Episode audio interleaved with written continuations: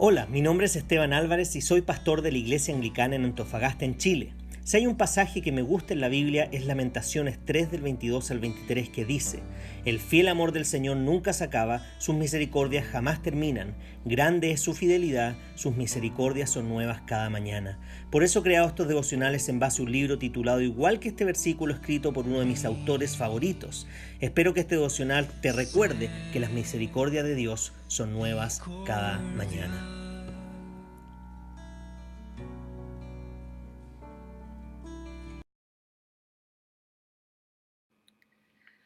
Bien, y el título del devocional de esta mañana es el siguiente. La adoración congregacional es un regular y clemente recordatorio de que no se trata de ti. Has nacido a una vida que es la celebración de otra. El autor nos dice que la adoración congregacional es una celebración que nos sirve como un recordatorio importante para todos nosotros. Nos reunimos para celebrar aquel que creó, controla y se sienta en el centro de todas las cosas.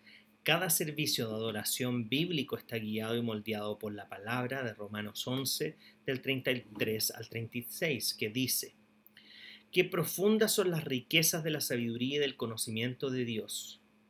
Qué indescifrables sus juicios y impenetrables sus caminos. ¿Quién ha conocido la mente del Señor? ¿O quién ha sido su consejero?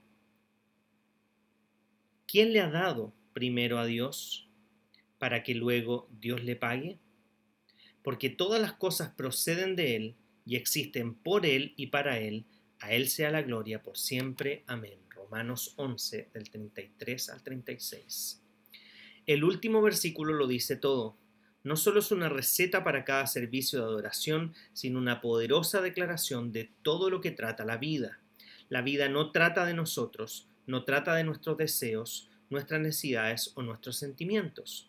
No trata de nuestra comodidad, placer y felicidad. No trata de que, nosotros obtengamos nuestra definición personal de la felicidad. No trata de que nosotros obtengamos nuestra definición personal de la fidelidad y de la felicidad. No trata de nuestra satisfacción y contentamiento. No trata de los sueños que se han vuelto realidad en nuestras vidas. No trata de nuestro éxito y logros no trata de lo que hacemos para evadir con éxito la dificultad y el sufrimiento, no trata de qué también está funcionando nuestras relaciones. No está mal desear felicidad, desear paz, un cuerpo sano y relaciones sanas. El problema es este. Estas cosas no deben gobernar nuestros corazones, porque cuando lo hacen nos ponen en el centro de nuestro mundo y hace que todo gire alrededor de nosotros. Es muy triste que muchas personas, incluso aquellas que profesan ser creyentes, vivan de una manera de la que se olvidan de Dios y reemplazan a Dios.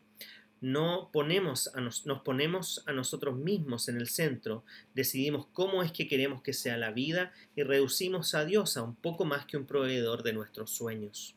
Así que la adoración congregacional nos lleva una y otra vez a recordar y a celebrar nos llama a recordar que todo lo que existe, incluyéndonos a nosotros mismos, es dado por Dios, existe a través de Él y nos señala hacia Él. Él es el comienzo, Él es el centro, Él es el final de todas las cosas. Su voluntad es permanente y se llevará a cabo. Su reino vendrá, la gracia diezma nuestro señorío y causa que inclinemos, nos inclinemos al único Dios verdadero. Es solo por la gracia que celebramos otro señorío que no es el nuestro. La adoración congregacional nos señala nuestra necesidad y disponibilidad de esa gracia. Para seguir siendo animado, puedes leer Romanos capítulo 11. Solo me gustaría agregar, hoy día claramente por el tema de la pandemia no podemos reunirnos presencialmente, pero cada vez que nos reunimos como iglesia, tenemos que recordar que el foco de todo no es el pastor, no es ni siquiera la congregación misma. El centro de lo que hacemos en cada una de las instancias en las que nos reunimos es Dios mismo. Es su palabra, es su voz, la que nos recuerda de que todo es por Él, para Él y a través de Él. De que Él es el centro de todo.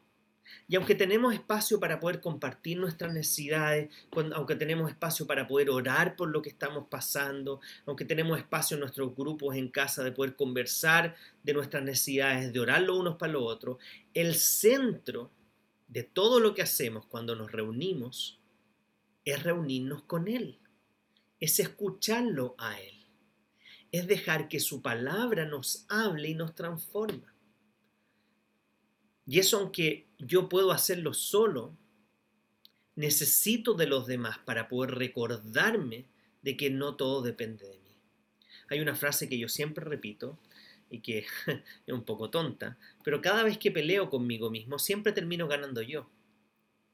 Cada vez que peleo conmigo mismo, siempre termino ganando yo. Cuando hay otras personas involucradas, tengo que aprender a amar al prójimo y dejar de amarme a mí mismo primero para poder pensar en el otro antes que uno. Eso es lo que Jesús hizo. Jesús se despojó de su divinidad, se despojó de la autoridad que tenía, se despojó del hecho de ser Dios, para humillarse hasta lo sumo tomando la posición de esclavo, para que así, en esa posición, Dios lo exaltara y lo pusiera sobre todas las cosas. Nosotros no somos el centro ni siquiera de nuestra propia vida.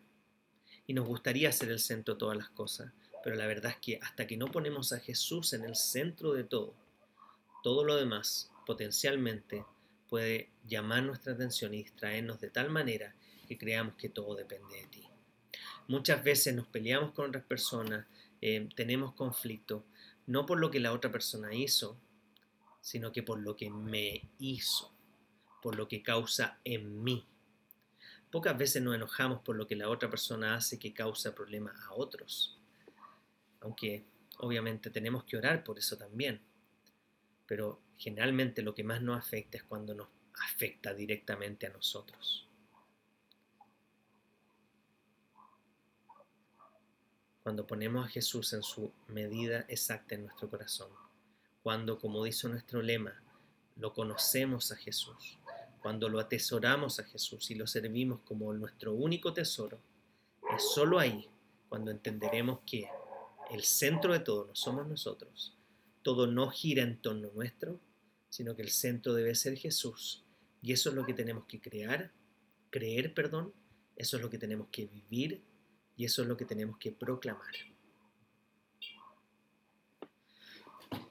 Y cada vez que nos reunimos es un recordatorio de que no todo está centrado en nosotros mismos, sino que en Él.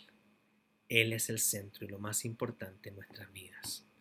Como siempre mi deseo es que la gracia del Señor Jesucristo, el amor de Dios y la comunión del Espíritu Santo esté con todos ustedes, ahora y para siempre. Amén.